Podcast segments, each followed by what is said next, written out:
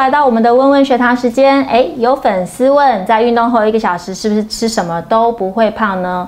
不是哦，如果你一运动完就去吃个一个炸鸡排，或者是呃像是薯条或者是蛋糕之类的食物，可能让你的体脂肪反而上升，肌肉一点上升的机会也没有。这时候我们都会知道，运动后。吃点心是一个非常重要的，就是运动后一个小时内要补充适量的点心。那我们可以吃什么呢？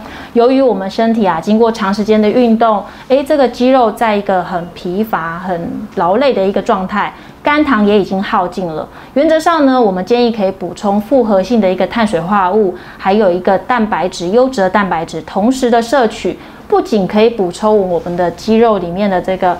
呃，组织可以去合成的比较好，也可以让我们的肝糖做一个回补，帮助我们下一次的训练效果可以更佳哦。那这边可以看到我们运动后的补充原则哦。这边的 C 呢，就是指的是碳水化合物。诶，碳水化合物可不是指全谷根茎类哦，其实碳水化合物啊，也包含在我们的牛奶或者是我们的水果里面，都是含有碳水化合物的哦。那蛋白质的部分呢，它在我们的呃，豆鱼肉蛋类里面有以外，它也会在我们的乳制品里面也是有蛋白质的。OK，这边先让大家了解一下。那一般我们建议呢，运动后的点心可以掌握这个碳水化合物 C，还有蛋白质 P，它们的比例是三到四比一，这样的一个比例是比较理想的。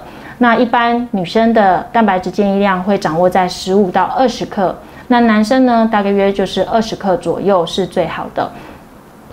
那为了能够达到一个肌肉合成最好的效果呢，其实我会建议哦，你平常三餐加上运动后，其实都要去适量的分配一些蛋白质在这个餐点当中，这样呢，发现它的蛋白质的利用率还有肌肉的合成率会是最高的。不过研究也显示哦，如果你补充超过这样的一个蛋白质量，比如说超过二十克的一个蛋白质的点心的话，好不好呢？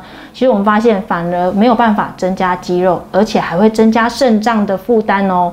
因为这些蛋白质的食物啊，它经过我们的消化代谢以后，还是会产生非常多的含氮废物，其实会增加我们的肾脏功能的一个衰竭的可能。所以还是会希望尽量要。掌握在一个刚刚好的比例。那如果实在不知道怎么去掌握适量的比例呢？建议可以咨询专业的营养师，再开始搭配进去你的运动哦。好，那我们的温文全堂解答就到这边，我们下次见啦，拜拜。